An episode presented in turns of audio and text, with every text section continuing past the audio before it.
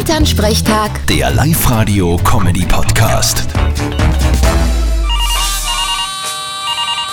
Hallo Mama. Grüß dich, Martin. Du, der Papa hat jetzt ein ganz neues Hobby entdeckt. Echt? Neben Jagen und Stockschießen gibt's nur was. Ja, jetzt hat er Schnirzen angefangen. Da hängt er stundenlang in seiner Werkstatt und schnirzt. ja, lassen halt. Ist ja schön, wenn er was hat, das ihm Freude macht. Nein, aber ich hab mir ja gedacht, er schnirzt vielleicht Krippenfiguren oder sowas in der Art.